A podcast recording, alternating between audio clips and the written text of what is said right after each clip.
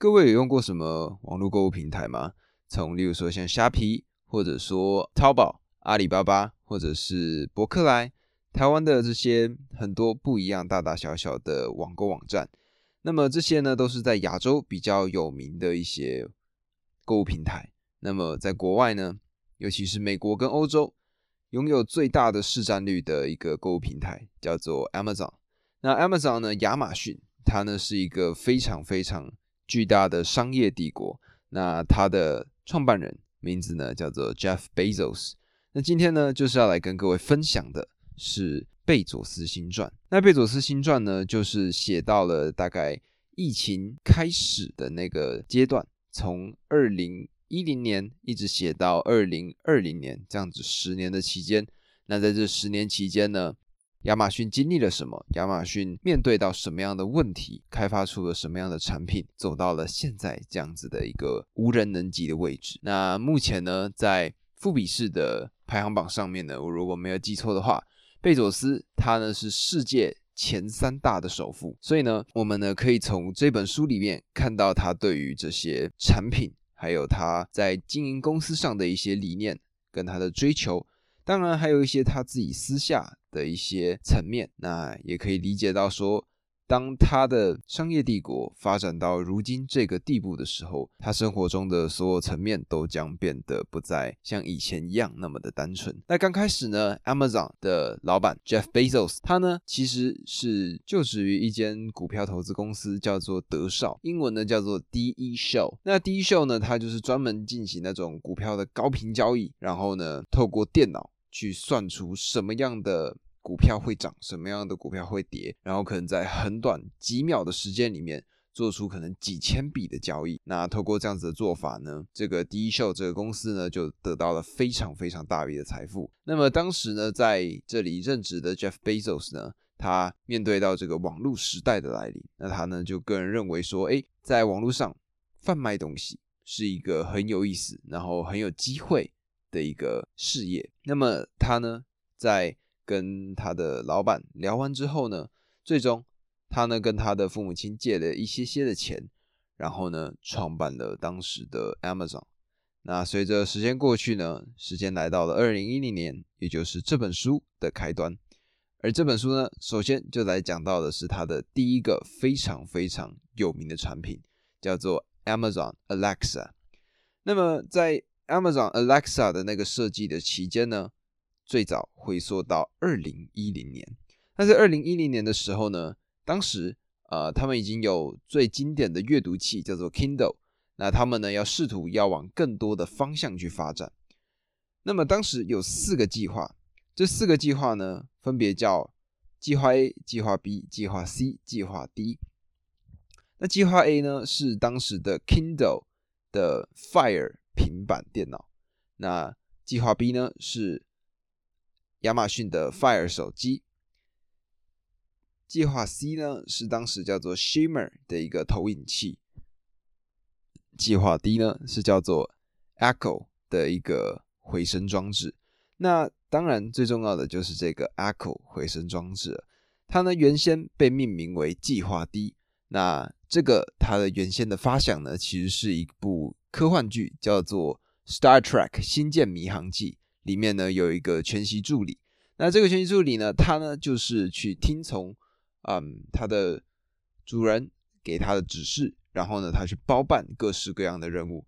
那如果说近代一点例子呢，就有点像是钢铁人里面的这个贾维斯老贾，他是一个机器人，然后呢会帮啊老板史塔克做出各式各样的任务。那么当时呢，Jeff Bezos 他呢，因为是一个科幻迷的关系，他一直都在幻想说，如果有一个像这样子的一个助理，那么对于生活会变得非常的方便。所以呢，这个就是计划 D 诞生的一个源头。那么当时在二零一零年末的时候呢，Jeff Bezos 他底下的一个 Technical Advisor 就是一个技术顾问，他呢。向他展示了一个技术，也就是 Google 的语音搜寻技术。那那是最刚开始的时候，现在已经非常发达了，在那时还是很阳春的。那当时呢，Google 的这个功能就是你点选啊，荧幕上的这个语音按钮，然后搜寻，嘿，Google，给我找找附近的咖啡店。然后呢，Google 就会在附近把所有附近的咖啡店都列举出来给你听。那么这个呢，就是当时 Jeff Bezos 擦出他火花的那一个瞬间。他认为呢，这件事情已经到了逐渐成熟的一个地步了。那他呢，就渐渐的开始往 Echo 这个产品来做一个发展。那当时这个产产品呢，就叫做 Project D。那后面呢，他呢就决定把它改名为 Doppler 都普勒。那这个都普勒计划呢，他们就决定在六到十二个月的这个期间里面，将这个最新的产品 Doppler 上市，然后发行给所有的民众。而在这个同时呢，iPhone 他们发展出了一个最有名、最有名的助理，叫做 Siri。那在当时呢，这个语音助理呢，可以说是包办了各式各样的任务。虽然还是有一些小瑕疵，但是呢，这个对于贝佐斯来说，无疑是打了一剂强心针。而另外一个点是在 Siri 发布的隔天之后，贾伯斯就离世了。那相较于来说呢，贝佐斯他还活在这个世界上，他有办法全力的支持这个 Doppler 计划的实现，所以呢，他们就开始去招兵买马，去找各式各样的人员，试图去找到不一样的变化。那当时呢，他们的语音技术呢，呃，还完全没有任何一点头绪，而 Siri 呢，他们的技术则是找到了一间语音公司，叫做 Nuance。那这个 Nuance 呢，就授权 Siri 他们的音档给 iPhone 给苹果公司。那因为当时这个情况，Nuance 可以说是已经把市面上大部分的语音相关的这种软体，或者说这种公司都已经收购的差不多了。而这个时候呢，Bezos 他们呢试图要闯出这个困境，所以呢，他们就找到了很多间小小的公司。第一间呢，他们找到的是叫做 Yap，Y A P。那这个 Yap 呢，他们的主要任务就是把语音转换成文本。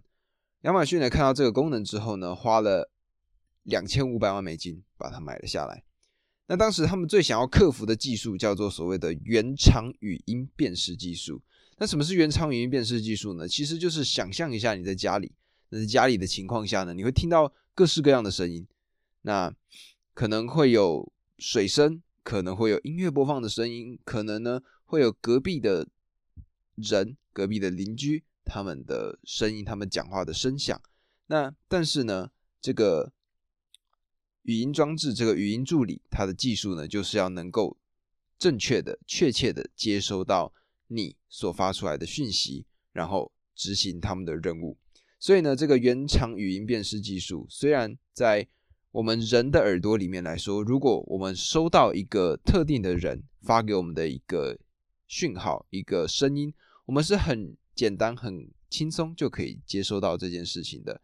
例如说，我们在一个嘈杂的环境里面，别人如果叫你的名字，你会马上的意识到有人在叫你的名字，是同样的概念。但是呢，对电脑来说，这是一件非常困难的事情，因为每一个声音都是一个讯号。他们不能够辨认到底什么样的讯号是好的，而在当时的科学研究认为呢，这个技术可能至少还要五年的时间才会成熟。但是呢，贝佐斯他们不相信，他们觉得这件事情是有办法找到一些突破口的。后来呢，买完了 Yap 之后，Amazon 他们又出手了，他们买下第二间公司，叫做 Ivana。那 Ivana 呢，他们的主要任务就是将文字。转换成音档，那这个呢？他们用了三千万美金把它买了下来。那这三千万美金买下这个技术之后呢，他们就开始要去实践这个语音助理它的所有的细节。那首先呢，当然是先帮这个语音助理找到它的声音。那亚马逊呢，Bezos 他们认为这个声音它必须是可靠、同理而且温暖的一个声音。那最终呢？这个声音的结果，他们认为是一个女生。那最后呢？这个女生也找到了。那根据报道指出呢，这个女生是叫做一个 Nina Rowe 的一个女孩子。那这个女生呢，他帮忙配了所有 Alexa 相关的语音。那在当时呢，工程师还有 Bezos 这两边呢，其实分成了两个完全不一样的想法。对工程师来说呢，他们认为这个语音助理，它只要能够做到一个完整的把音乐播放出来这样子的音乐播放器的功能，这样就可以了。但是 Bezos 他呢，则是将目标放得更远大，他呢想要做的像是完全的一个全能助理的概念，就有点像是刚刚所说的钢铁人里面的贾维斯的感觉。那么最终呢，贝佐斯他的这个想法。毕竟他是老板，那就顺利的让整件事情继续持续的下去。那么接下来呢，就讲到了这个语音助理，它需要一个唤醒词。例如说，哎，我们叫 Siri 的时候，一定是会跟他说 “Hey Siri”，对吧？那么这样子的一个唤醒词呢，他们也花了不少的时间去思考，然后去定名。他们认为呢，这个名字要有希望，而且要悦耳，要动听。例如说呢，如果是 Bezos 母亲的名字 Jacqueline，那就太刺耳了。那他们呢，最终就开始去思考这个名字要怎么做。当时呢，选择的两个方案，一个叫做 Alexa，另外一个呢叫做 Amazon。那这个呢，就先暂时的定在那里，目前还没有一个定案。那后来呢，他们就开始去测试各式各样关于这个 Doppler 装置的功能。那里面呢，有一位助理。叫做 Neil，他呢在二零一三年的时候呢，就将这个杜普勒装置带回家。那为了呢去测试这些东西，他呢签了超多份的保密协议。那在所有的宾客如果来到他家里的时候呢，他必须要把这个装置藏得非常的好。但是呢，这个装置呢，确实是有非常大的问题，他呢没有办法接收正确的资讯。然后呢，没有办法有效的做到沟通，没有办法去帮这些家里面的主人完成这些任务。而贝佐斯呢，他也亲自的试验了这个杜普勒装置，他呢感到非常的失望，甚至呢他在有一次使用过后呢，他直接对着 Alexa 说：“Alexa，你开枪自尽吧。”所以呢，可见当时这个功能是有多么的糟糕。那最后呢？他们就想到了要帮 Alexa，要帮这个杜普勒装置来换他的脑袋，所以呢，他们呢就找到了一间新的公司，叫做 EVI，Avi。那他们当时呢用两千六百万美金的这个价格买下了 Avi。那这个 Avi 呢，它的功能其实就跟 Siri 很像，但是呢，它的方式不一样。如果今天呢你是问 Siri 问题的时候，Siri 它会列出那些可能的网页给你，告诉你说：“哦，你在找这个，那我找到的网页资讯是这些。”那 Avi 呢？它不一样，Avi 的状况是这样子的：它是你问他了一个问题之后，他会自己评估问题，然后呢提供一个非常及时的答案。所以呢，就是说，如果你问他一个问题，他会在网络上找到一个答案，然后把这个答案的里面的一些叙述复制下来，然后直接告诉你他搜寻的结果。而这个 Avi 的功能呢，到底有多强？当时 Avi 在 Apple Store 上架的时候呢，它呢因为明显的跟 Siri 太过相近，Apple 扬言要把 Avi 下架。那是因为后来呢，他们的顾客抗议，那苹果呢他们才态度软化。所以可见 Avi 是一个非常非常具有嗯威胁性，然后非常有能力的一个软体。那当时呢，Bezos 就把它拿下来，拿下来之后呢，就开始使用这个 Avi 的功能。那他们呢，就将各种各式各样的数据试图要灌进去新的多普勒装置的这个大脑。但是呢，他们发现这样子灌数据的这个时间呢，是非常非常的久的。为什么这样说呢？因为例如说像 Apple 苹果公司，他们呢拥有这个 iPhone，所以拥有这个 iPhone 的过程中，在讲电话，在录音。在日常生活中，他们就有办法采收到这些顾客在讲话的这些资讯导入，而 Google 呢，则是说他们有这个语音助理的关系，所以呢，透过这样子的方式，他们也有足够多的资讯量，能够去消化、能够去吸收这些资讯。但是呢，Amazon 他们完全没有这样子的功能，他们呢没有一个有效的装置或者是平台去接收顾客的资讯。那所以呢，也因为这样子，他们当时预估这些资料呢要花可能四十年的时间才能够完成。那这个呢，跟原先贝佐斯所估计的六到十二个月就要发出新产品这样子的一个估计是差了十万八千里这么远。所以呢，当时。贝佐斯呢，就看完这个报告之后，非常生气的说：“你们先告诉我什么是神奇的产品，然后再告诉我怎么把它做出来。”然后呢，他就愤而离开了这个会议。那在这之中呢，当然，嗯，杜普勒装置的这一群团队是非常非常的焦虑的。但是呢，事情出现了一个转机。那各位还记得刚刚所说的四个 project？那 Project B 就是所谓的 Fire Phone，就是 Fire 手机，Amazon 自家所推出的手机。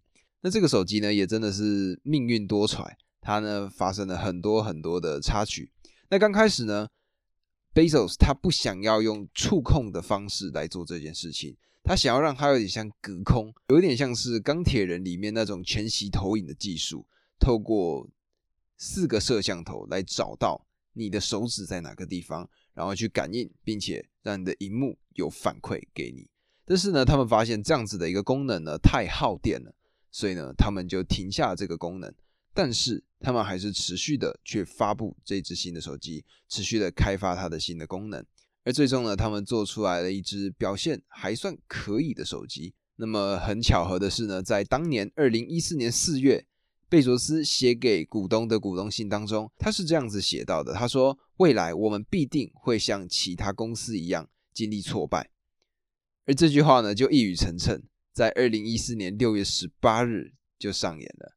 这一天呢，是 Fire Phone，就是 Amazon 的 Fire 手机公开发行的日子。而贝佐斯呢，则是卯足了心力，他呢去模仿了贾伯斯的各式各样的上台风格。然后大张旗鼓的向全世界分享这只手机，但是呢，这只手机的状况却卖得完全不好，因为呢，这只手机有两个非常非常巨大的缺陷。第一个缺陷呢，是它不使用安卓的系统，那所以呢，像最经典的 Google 或者是 YouTube 就没有办法在这只手机上使用。而第二个呢，是它的价位问题，它的价位呢，比中国的手机。明显来的高了一些，而它的价位呢又明显低于苹果，那就这样不上不下的位置呢，让它在市场定位非常的尴尬。所以呢，到最后，Amazon 这只 Fire Phone 卖的完完全全的像灾难一样的差。那最终呢，他们就注销了接下来要发行的一亿七千万只手机。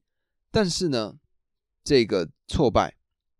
贝佐斯并没有责怪任何人。研究呢，最终认为是认为说，亚马逊他们的核心宗旨就是物超所值，而这一次的这个 Fire Phone 它并没有符合这个原则，所以在市场上呢没有得到好的评价。而也因为这样子，Fire Phone 的这些技术，它的这些背后的人员，接下来呢就开始慢慢的往这个都普勒计划移动。那都普勒计划呢？他们最终想到了一个非常特别的采集数据的方式，这个计划名称叫做 AMPED。那 AMPED 呢，他们就找来了澳洲的一间采集数据的公司，叫做 Appen。我不确定我的发音有没有正确，但是我可以拼给你们听，叫做 APPEN Appen。然后呢，他们呢让这些 Appen 的员工，他们呢去租房子。然后在里面呢，陈设像家庭一样的场景。然后呢，他们会聘请各式各样的临时工，他们会发给他们这些临时写好的剧本。然后呢，用了这个都普的装置在里面，用音响布裹着，那不要让它发出声音。那么在这个过程中呢，这些临时工他们就会念出各式各样的剧本。那么呢，在这个杜普勒装置里面的七个麦克风，他们呢就会接收这个资讯，然后上传。到 Amazon 的云端里面，那这个云端呢，他们把它分成了两个体系，一个体系就是简单指令，例如说，嘿，开灯，例如说，哎，关灯，例如说，哎，帮我打开热水器。好，就像这样子的一个功能。那它当然也会有更复杂的一些语系。那更复杂的呢，就会交由人工来处理。例如说呢，他会说：“哎，我呢想要看电影《饥饿游戏》。”那这个指示呢，就会被人工附注上面写说，叫做 Jennifer Lawrence 她所主演的电影。所以呢，透过这样子人工加注，还有上传云端的这个功能呢，他们第一个站点在波士顿就做出了非常好的资讯收集。那么接下来呢？他们在短短的六个月的时间里面，他们租下了十个城市，各式各样的地方，然后执行这样子的一个任务。它的好处呢是说，在短时间内，他们所收到的讯息、所录下来的声音，像指数一样的瞬间暴涨。但是呢，它有一个坏处。就是住在附近的邻居呢，每次都看到各式各样的闲杂人等进出这些地方，但是呢，又碍于这是商业秘密的关系，警察如果进去的时候呢，这些员工又必须含糊其辞，所以呢，就这样子很尴尬的进行了很长的一段时间。但是呢，贝佐斯在看到了这个东西的报告的时候，他非常非常的开心，因为代表这个 Doppler 装置准备要可以上市了。而这个 Doppler 在上市之前呢，他的员工真的是花了非常大的心力，一个礼拜要工作平均八十到九十个小时。而这个时候呢，有没有发现 Doppler 这个装置还没有一个名字？那他们呢左思右想，原先呢要叫它 Amazon Flash，可是呢最后想一想，算了，他们呢最终使用了 Alexa 里面的一个功能，叫做 Echo。那这个 Echo 呢，就成为了这个装置的最后名称。那 Alexa Echo，它呢在二零一四年的十一月六号当天发布了。那不像之前呢 Fire Phone 这样子的一个大张旗鼓，他们呢就是发了一个简短的新闻稿，然后在 YouTube 上面发布了他们的制作影片，然后简单的介绍一下功能，然后静静的等待这些消息。那在这个 Doppler 团队里面呢，他们的所有人都在盯着笔电，他们很担心这个产品会不会像 Fire Phone 一样出现非常巨大的危机。结果呢，订单如雪片般飞来，大概在短短的两个礼拜里面呢，他们就收到了十万人的预购，这是一个非常非常夸张、非常非常厉害的一个数字。那这个时候呢，他们的这个 Dupler 团队呢，他们就想说，哎，那这样我终于可以休息了。没有。Bezos 呢，他就乘胜追击，他这个时候呢就开发了两个新的功能。第一个功能叫做 Alexa Skill Skit，第二个功能呢叫做 Alexa Voice Service。那简短来说呢，这两个功能就是让其他第三方的厂商，他们呢在装设家具的时候呢，也可以跟这个 Alexa 来做一个配合。所以呢，他们就持续的开发新的功能。而贝佐斯呢，更是说明说。每周都要电邮通知这些新买的顾客，告诉他们说：“哎，你们的这个 Echo 装置里面又多了什么样的功能？”那所以呢，Alexa 可以说是符合了亚马逊他们十四条原则里面其中一条，叫做快速壮大。而随着这个 Alexa Echo 这个装置的成功呢，他们也开始调整了组织内容。原先呢，他们是一条龙，先从工程下来，再到产品管理，最后到行销这样子的一个一条龙的过程。到后来呢，他们把它改得更扁平，叫做单线式领导者。那每一个不一样的功能，每一个不一样的方式，都有不同的领导者来做。然后团队的领导人 Bezos，他呢就是那一颗北极星，他会指向正确的方向，然后所有人呢都朝那个方向迈进。那这样子的一个做法呢，收获了什么？在二零一六年的时候，Echo 成为了八百万户。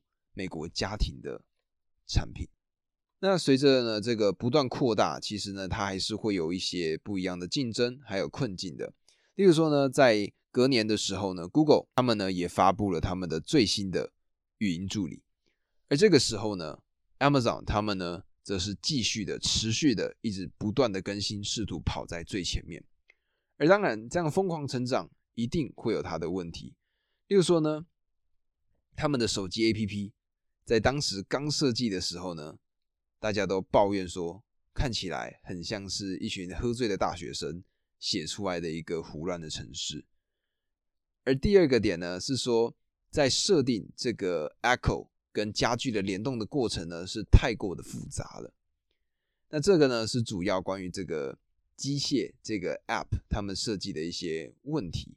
那他们呢，当然也出了一些莫名其妙的小包，例如说呢，在二零一八年三月的时候，因为一个程序的失误。导致数千台甚至数万台的 Alexa 同时发出了很诡异的笑声。那在同年的六月，二零一八年六月的时候呢，有一对夫妻，他们呢在家里面的对话，莫名其妙的被传送到了这个丈夫在西雅图的公司的员工的手机里面。那这样子的一个程序呢，也让所有人感到困惑。而当然，Alexa 团队呢，他们也是觉得非常的不解。而当然呢，为了这个持续竞技呢，他们将这个触手伸向了民间，他们呢就举办了这个 Alexa Prize，也就是他们的一个大学赛事，让各式各样的这些大学生呢参与进来，那企图呢去设计可以进行对话的一些机器人。那在这个大赛里面呢，最好笑的事情是。一个小孩呢，他问到了 Alexa 说：“圣诞老人存在吗？”那么这个 Alexa 机器人呢，他说到说：“圣诞老人是假的。”虽然呢，这个东西造成了不小的公关灾难，但是呢，设计出这个机器人的大学团队，他们最终呢获得了奖金。那当然，这个呢就一直都是啊，Alexa 或者是亚马逊他们。成长的一个必要的做法，也就是呢，迅速的扩大，然后呢，再去回头修补那些可能的问题。那当规模够大的时候，他们就可以做出更多不一样的变化。而这样子的成长呢，在二零一九年一个统计，我们就可以看到他们到底做了多少经典的事情。在二零一九年的时候，总共有将近一亿只的 Echo 装置已经陈设在。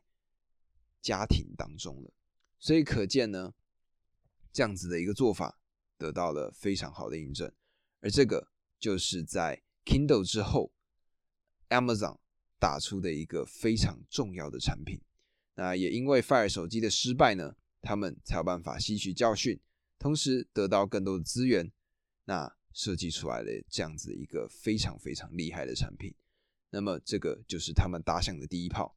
接下来下一步。他们呢要往更多莫名其妙的方向去发展，例如说，想象一下一个未来画面，这个画面呢就是如果你走进一间超市里面，然后呢没有店员，没有结账台，你呢走进去，拿了一包三明治，拿了一罐可乐，然后离开了这间店，但是你的手机会帮你自动扣款。